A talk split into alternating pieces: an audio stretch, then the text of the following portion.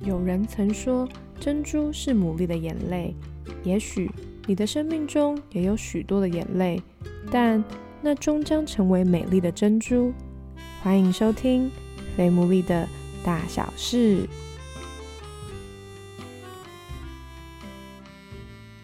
宝贝，你要说话吗？来叫一下。宝贝，喵。宝贝，宝贝，talk。宝贝，你要开个场。耶！欢迎大家收听我们最新一集的《菲姆利的大小事》，很开心，就是我们上一集的，就是大家有很多的回应，然后我们的书也顺利的送出去了，所以感谢大家的收听还有回应。那今天呢，就是来到一个我很喜欢的一样，就是爱情故事系列。大家如果从我的声音里面，应该就听得出来，我跟上一集的声音就是天壤之别，因为我现在就是仿佛在天堂一般的生活。哎，也不是说上次访问 Peter 不是在天堂啊。但为什么现在天堂呢？因为在我周围现在有两只全世界最可爱的猫咪，它们叫做 Luke 跟莉亚，它们超级可爱，它们是我最近的心头上面的一块宝。我其实很担心，我光介绍它们就会介绍一个小时，所以我要加快我的脚步。总之呢，今天我要先来介绍它们，它们就是我很要好的朋友，我们真的算是一起。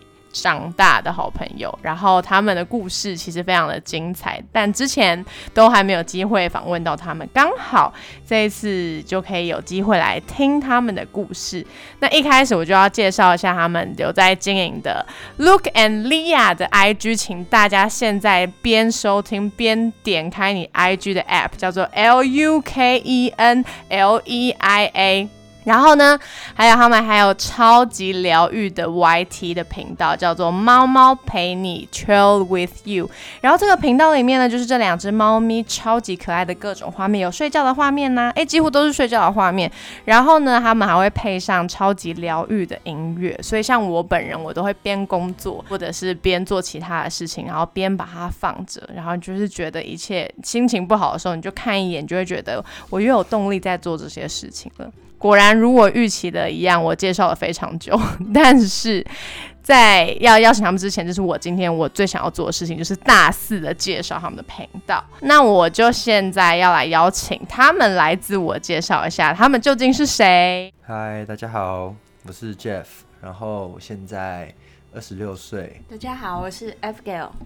然后今年三十，然后我们从我们开始交往到今年是第八年，然后也是我们结婚一周年。哇，那真的是很久哎。然后我们都是彼此的初恋。哇哦，等于是 Jeff 很年轻的时候就在一起。你们那时候家人没有反对吗？家人倒还好哎，反而就是沟通清楚，然后认真的跟家人表达，然后这样就好吧，那也就让我们试试看这样。对因为那个时候他十七岁，十七岁还没未成年，还是个高三的学生。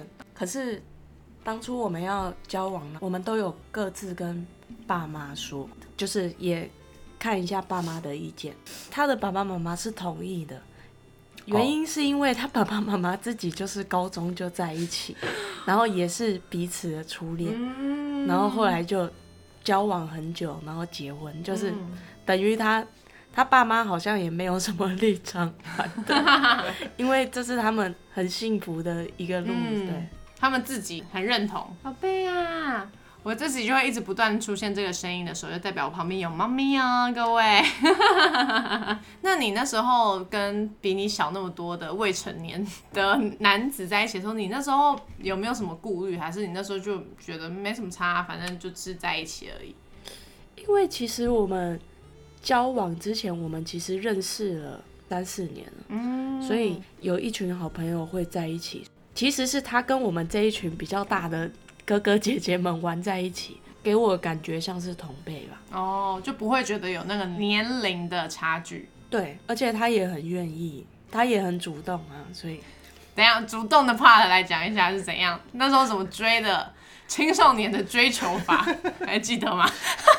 没有，那时候就是暑假，那时候是暑假，然后暑假就因为我也还在大学，嗯，那暑假就没事就我都会约我们朋友吃饭，然后那一阵子想说，哎，怎么怎么约，他都会出现。哦就是可能其他人是会换的，但是他我怎么约大家，他都会出现。所以是那一个暑假，我们变成很多的互动。哦，哎，那 Jeff 那时候他你都出现是因为对这个女生有意思，所以不管他说什么，你都一定要到，是吗？好像也没有特别的目的，就是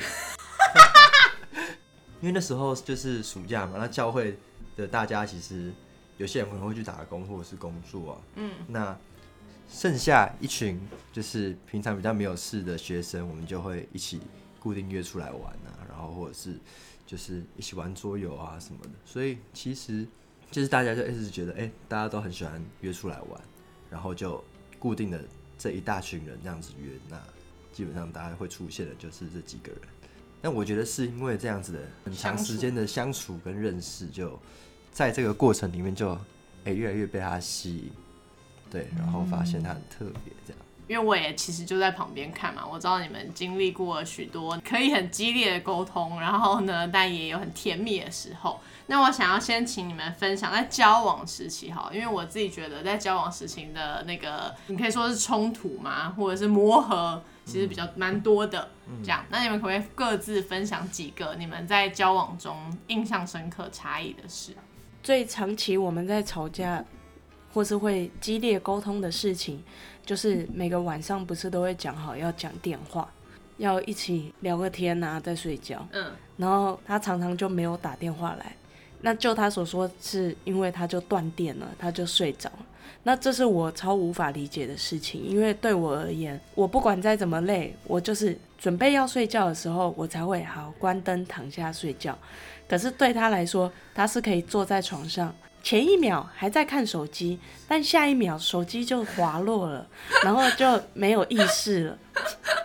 这是我超难以理解。哎、我也很难理解。我觉得你需要来那个讲一下。我觉得应该多数的，好像很常就是去听到，就是会有这个状况发生啊。我很难理解为什么啊？对，因为他说他真的不是故意的嘛，可是对我们来说，就是我们就想说，哎，你没有把我们讲好的事放在心上，那种自己的小剧场就开始发生，了。对啊，你会容许自己睡着，就是代表你不看重我。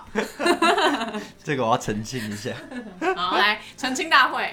就是回到家嘛就很放松啊，然后呃准备休息的时候就在床上，所以就坐在床上划手机啊，或者是看书等等的，然后因为可能比较累，然后就就就断电了，这个澄清就就睡就就睡着了。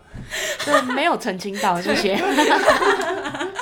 他的澄清就是在复述一个就是这样。可是我觉得是因为交往的时候，你真的很难理解，因为你也没有亲眼看到他断电，嗯，然后你就觉得他真的是故意的。对，然后你就还是会有不安全感作祟。那直到我们真的结婚的时候，他真的断电了，就突然觉得，而且好像这是常态，嗯，好像一切都变得合理。而且 Jeff 很厉害的事情就是，他可以大概八九点吗？嗯，宝贝怎么了？宝贝你在电脑上啊？现在猫猫经过了我的电脑，我必须要跟他们互动，各位。而且是不是 Jeff 是不是可以八九点就直接对？我们就一直笑说他根本就是另外一只超大型的猫，它就是很像一只猫，但它是人。睡眠时间很长哎、因为我是很需要短时间的休息。我小时候放学回家四五点吧，就先睡睡个半小时一小时，所以其实到现在有时候回家可能就会先眯一下。我们两个沉默是觉得有短时间吗？总觉得一下，我有很多很多有些时候来就直接哦来打个招呼，接下来我就就是几乎就是他就是在床上，但这真的是婚后才会发现的啦。对，实际亲眼看到之后可以同理他，因为毕竟交往的时候 出去都是去吃饭啊，或是跟朋友约啊，嗯实在没有机会看到睡觉的样子，所以结婚之后实际看到就好啦。我觉得这某种程度是不是也是就是就有听说，其实男生就是很直接，他们是怎么样就是怎么样。他如果说他睡着了，其实真的就是睡着了。他说他不小心，他就真的是不小心。当我们女生都会想说，你不是真的不小心，你是故意的。他真的就是不小心。嗯，那还有另外一件经典的事，就是我们一起去旅行的时候，我觉得这个差别是理性跟感性的差别。我们一起去日本玩，然后是一行人，我们当时正在爬一个爬一个地下道的楼梯，然后那楼梯很长，但是因为我们去玩，每个人都大包小包的，嗯基本上我们每个人都拿着一颗超大的行李箱，至少一颗。然后一行人走上去，那我大概走在中间的位置，Jeff 是走第一个，他很快就冲到第一个，就把行李放上去，接着他就非常的热心，想要帮大家拿行李箱。那我这时候在整个队伍的中间位置，Sarah 她在最后一个，对，他才正要起步吧？对对对，好像。然后结果 Jeff 就他的概念就是我要帮最慢的那一个，他完全没有想到我要帮我的女朋朋友拿行李，他只想说。对，我要 take care 整个队伍，然后最慢的人我要帮他，所以他就很快的冲下来。经过我的时候，我以为他要帮我拿行李，结果没有，他 超快的速度从我耳边就飞走了。而且他还说他感受得到那股风哦，我的耳朵就感受到他一股风冲从我眼前冲过去，我就傻眼的看着他，想说，他就冲过去帮 Sarah 拿行李，然后很很积极的走上去，我就傻眼。但事后我们真的有很认真沟通这件事，他真的也是没想那么多，他只想着要帮最慢的人，这样整个队伍才可以一起前进，这是他的目标。这样。那那时候你的感觉是什么？我当下，因为我以为他要帮我拿，他就从我前面经过啊，所以我就当下有点错愕。嗯但是我知道他应该不是故意的，但是我还是有不好的感受，嗯，所以我才我刚刚有提到，我们后续是有认真的在沟通这件事。OK。哎，那 Jeff 当那个 Abigail 他提出这件事的时候，你当下是觉得啊，对我那那个，还是你是震惊？他说哦，有哦是这样，你你那时候是怎么样？算是蛮惊讶的吧？说哎、对，完全没有想太多，因为那时候我好像就是带队的那个人嘛，所以我就是先去找路啊，然后确定怎么走，这样完全没想那么多，然后也没想到哎、原来这样子的一个举动会让他这么的有感觉。听下来这两个总结就是，好像就男生不是想那么多的动物吗？直男的部分，对呀、啊是不是啊？那这是我们有想到嘛？那 Jeff 有没有想到什么？你那边观察到的差异？像我就发现我们在金钱上面的使用的差异就很大，尤其哦。一开始交往的时候，嗯。现在的话就已经越来越多的共识。嗯嗯，对，但是在一开始交往的时候，就是因为各自家庭的成长的过程吧，嗯。所以我其实是一个算是蛮喜欢买东西，然后我也很愿意就是花比较多的钱去，可能在衣服或者是说在一些实用的东西上，我愿意买比较好的东西，因为我觉得哎、可以用很久，比较好的品质这样。对于 Abby 来说，好像她买东西就会比较是以最便宜或者是 CP 值最高等等的，而且她买一个东西她都会想很久这样。嗯对，嗯那我觉得这个差异有时候会让我们在买一些东西上面的沟通啊，会没有办法理解彼此的需要。嗯对，然后有时候就觉得，哎、为什么你要买这个哎、这么烂的东西等等的，然后就觉得就觉得哎、应该帮你换一下等等。什么东西是被你定义为这么烂的东西？我突然有点好奇。像是之前他有一些衣服，对我就觉得哎、这些感觉已经比较旧了，或者是哦已经松松的等等，应该就可以换掉了，怎么嗯还不去换的那种感觉？哦，OK。那后来你们现在这样子怎么磨合啊？你们现在的共识是什么？我想到那个之前差异嗯。是，就我想要买一件裤子，嗯，我就说这些都太贵了，嗯。我们可能走在 Uniqlo 已经算是平价的嗯。牌子，我说这些都太贵，他说那你觉得多少才叫不贵？嗯，我说大概三百块吧，他就傻眼。然后哦。曾经、我连买曾经他买一件外套嗯。是花了五千块，然后我就真的颠覆我的价值观，想说五千块，他说 五千块，五千块还我可以买十件呢。可是我觉得他不是说他真的有很多钱或干嘛，嗯是他觉得那个外套五千块算是合理。嗯，那到现在为止怎么磨合是，我也慢慢多接受一点他的价值观，他也接受一点我的。那我多接受他是，的确他的东西都用了很久，他很多的衣服真的是从高中穿到现在。哇，那当然，前提是他的身材没有变。对，嗯这是我实际看到他哎、真的不错的地方。嗯，对那他也接受我想要 CP 值的东西，嗯嗯，反正我就是很一个很追求 CP 值的人。就是要物美价廉帮。他找便宜的地方，对或者是一些管道让他可以买。就我们去逛街，如果真的有特价的部分，他会特别帮我注意。我很喜欢哦，看特价的部分，很贴心哎。因为我们昨天才去逛街，嗯我们去逛 Zara，嗯，然后我也是觉得啊，这边衣服是不错啦，但是好，我就很不喜欢看标价的部分。嗯，然后结果他就找到一栏是有特价，哦他就叫我去那边看。嗯嗯现在的磨合就是他多接受我一点，我也接受他一点。嗯嗯嗯，你们在结婚之后跟在交往的状态里面，其实是蛮不一样的。听到声音之类啊，两只猫咪正在追逐中，大家不用紧张吼。好，因为我也就是看你们从交往到结婚嘛，所以我也知道你们其实，在交往的时候，确实也蛮常因为一些习惯啊、差异啊，有很多的沟通。那我也看到你们在结婚之后，哎、真的关系跟在交往的时候很不一样，就变得更紧密、更甜蜜。那我想要请你们分享一下，就是你们结婚一年了嘛，嗯对。那在这个过程中，你们各自想到的就是甜蜜的事情有哪一些？那我先分享好了。好，我觉得的话，在呃结婚之后，我发现太太让我觉得被爱，然后很甜蜜的事，就是哎、我有时候可能对于一些事情，或者是在自己的一些低潮或者是卡住的时候，她不会很强硬的一直跟我说哦，我应该怎么样？因为有时候过去可能他会很直接的表达他自己认为这件事我应该要怎么样去面对跟处理，他就会很直接的跟我说你应该这样做，然后他觉得我现在这样子不好啊等等。但是我觉得在结婚之后，我发现他有就是很刻意的会让我更多的去表达我的想法跟感受，然后不会把他自己的那个意见强加上来，然后好像要我马上就用他的方式去面对这些事情，面对可能我自己的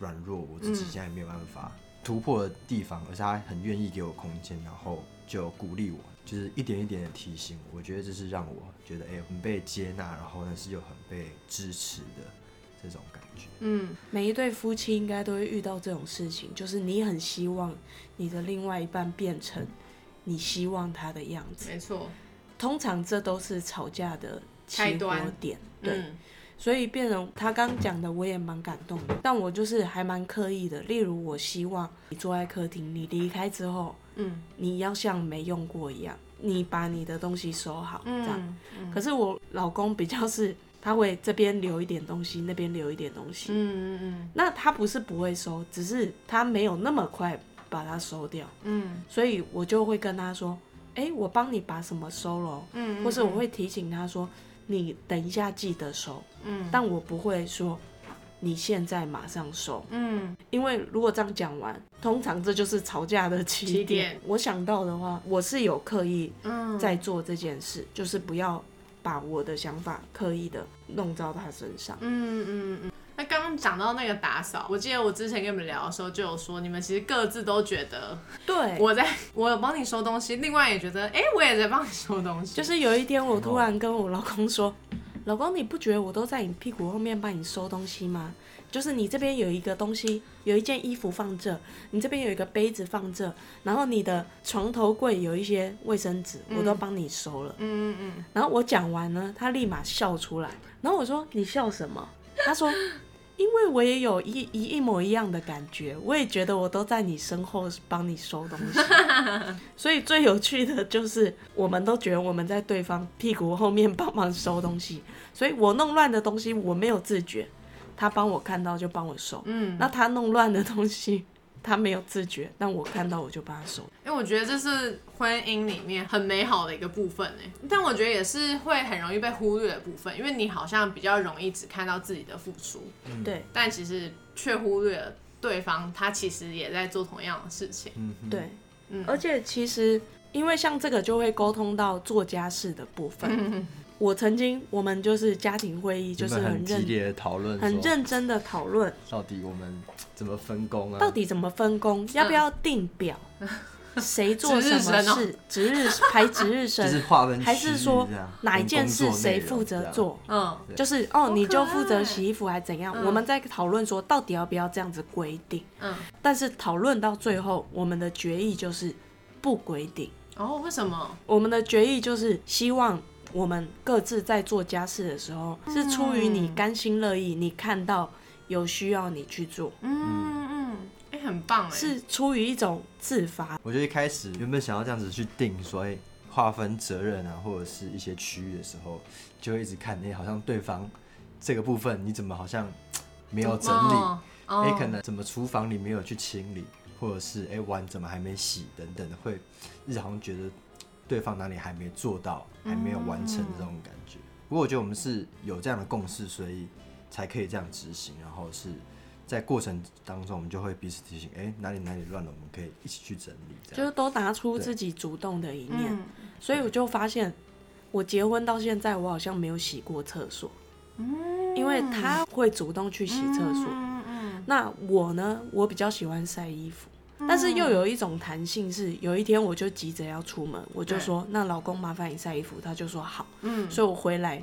衣服就是晒好的。嗯嗯，所以也不会说哦，晒衣服就是我的工作，所以不能嗯那个没做好。的。对对对，那因为像我每个礼拜天我都会来嘛，就是基本上就是来看猫咪啊，然后跟他们一起在一起啊，然后偶尔打个麻将啊，吼，就是其实我有发现你们其实，在互动的过程中，你们都会问说帮我怎么样怎么样，但我记得你们好像不是一开始就这样嘛，对不对？就是刚结婚的时候，嗯我最不习惯的一件事是，我老公是一个非常喜欢请人家帮忙的人，没有，我喜欢一起做事。他喜欢一起做事，他会说：“哎、你帮我干嘛？你帮我干嘛？你帮我倒一杯水，你帮我把这个东西移到那里，你帮我干嘛 可能哎、我在扫地好了，？”对，我在扫地，我在拖地，我说哎、你帮我把这个东西移开啊，我可以自己移开，我可以自己弄，那我就会很喜欢。就是他请我帮忙的事都是非常小的事情。有一天我就忍不住说：“你为什么什么事都要请我帮你？”嗯，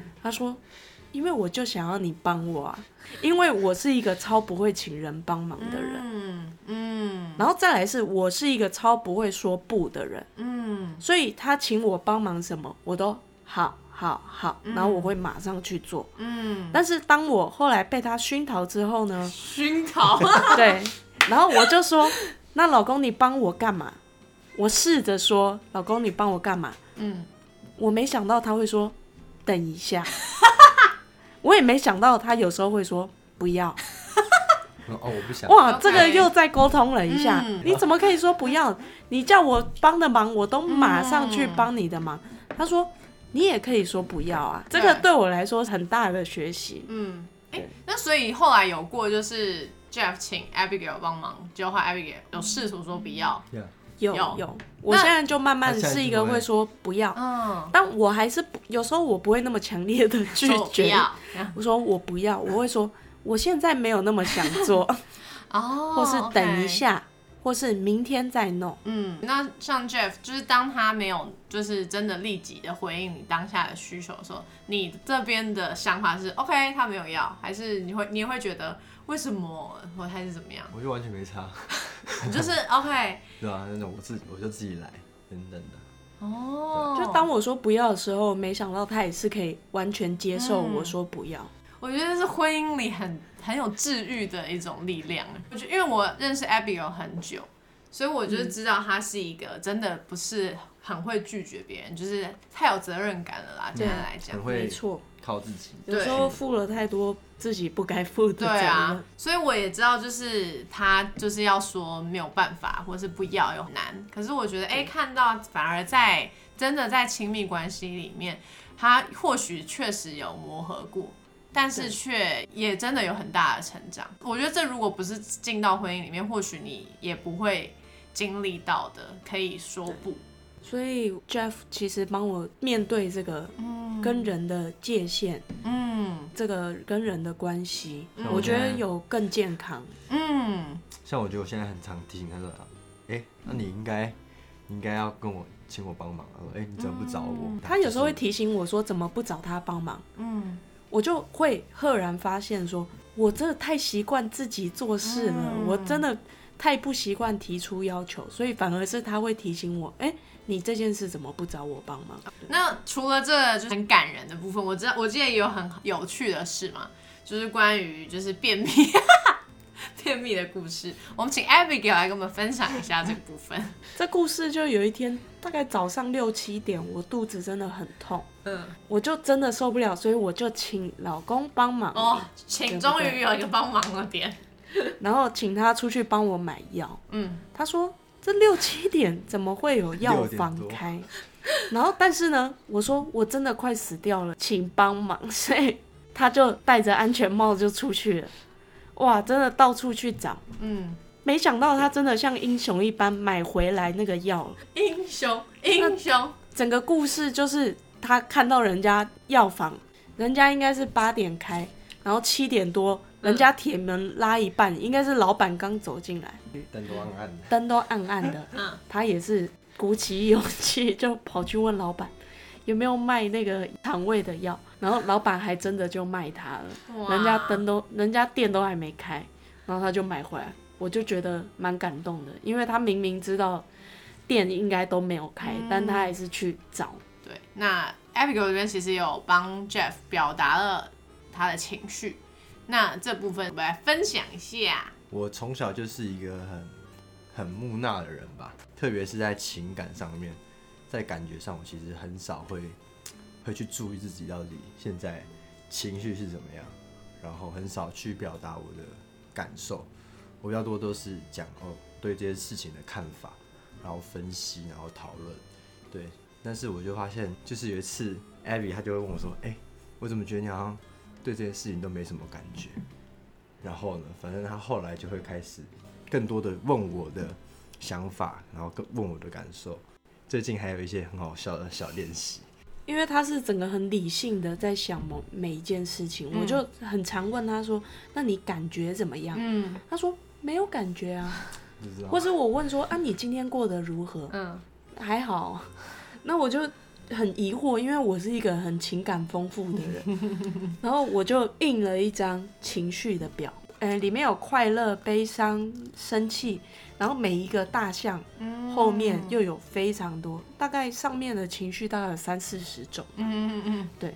然后我就拿那张表，我说：“来，老公，今天你有哪三样情绪，请讲出来。好像什么情绪治疗？哎、”对，就是你有什么情绪，你今天嗯发生什么事，所以你有一些什么情绪。嗯嗯嗯哎、我觉得还蛮帮助我们夫妻关系的，嗯因为他就会讲说：“哦，某一件事让他其实蛮沮丧的。”嗯，但如果没有这样的话，我完全不会知道。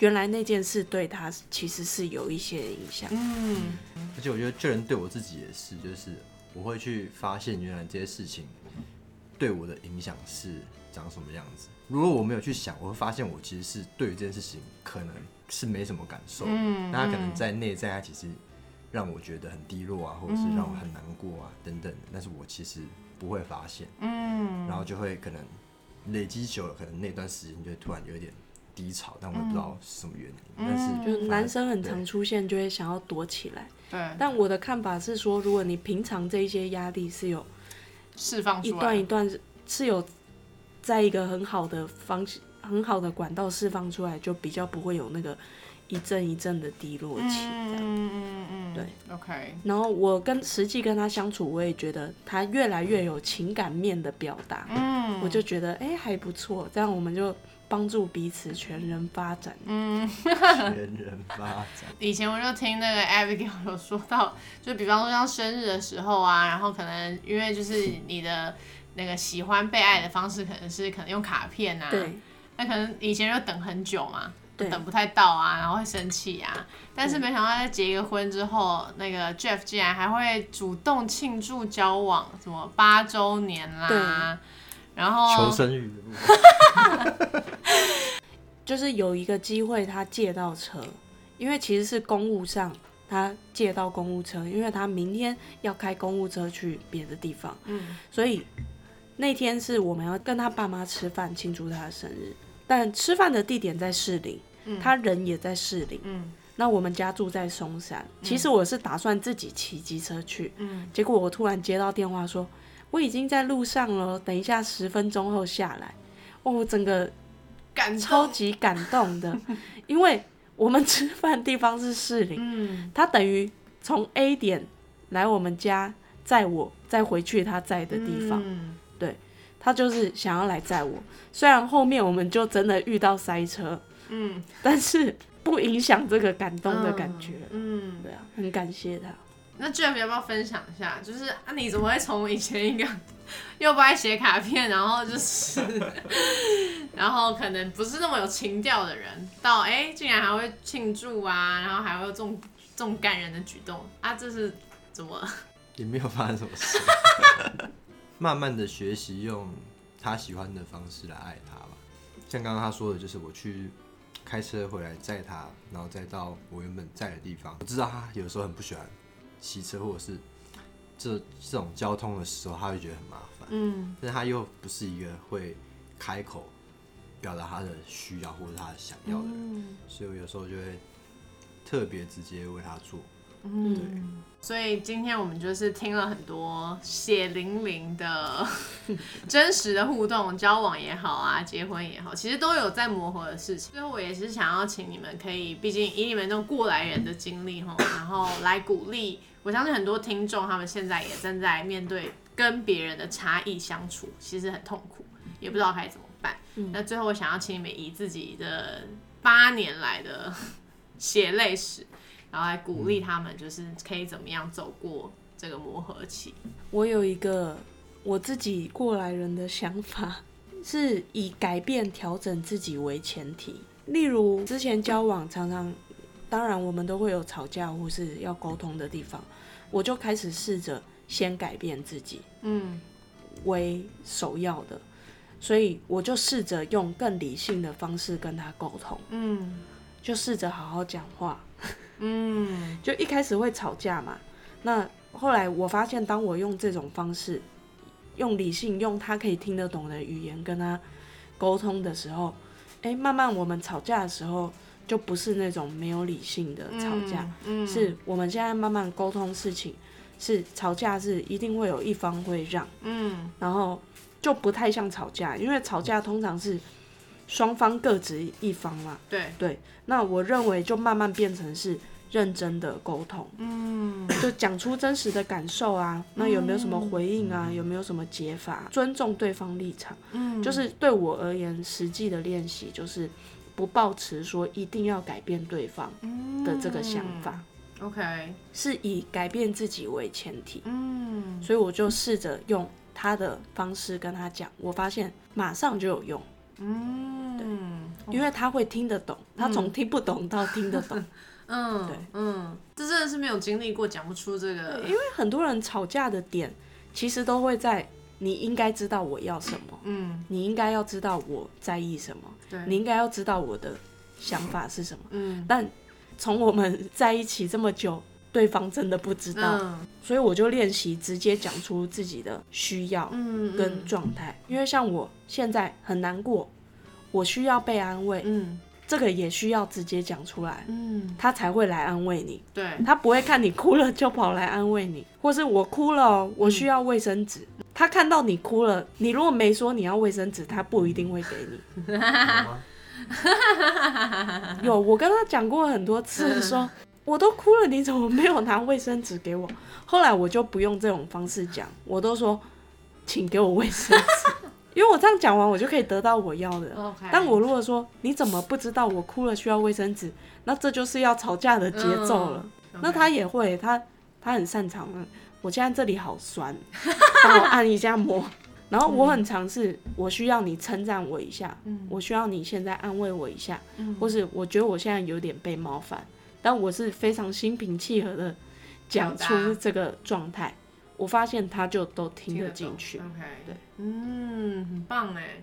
我觉得我想到的是，特别对于男生吧，我觉得在这过程里面很大的学习就是放下自己所认为对的事情，嗯即便可能真的在事情与理上，我们讲的是有道理，但是我觉得真的是要先，很多时候反而是先顾到他的感受，然后真的事情就解决。把把把他的情绪安抚好，反而后面我们才可以真的来讨论事情本身的问题。因为我觉得很多时候冲突反而不是事情的发生，然后应该怎么样做才是对的，而是他觉得他现在很不被看重，他觉得我这样子的行为让他觉得他可能很没有被爱。嗯，对那可能对我而言，我会觉得说没有啊，我完全没有这个意思，你不应该这样子曲解我。嗯那我如果一直站在我的这个角度去表达，然后不愿意去沟通，去体谅他的感受的时候，很容易就会继续的吵下去。嗯但是我觉得，但是也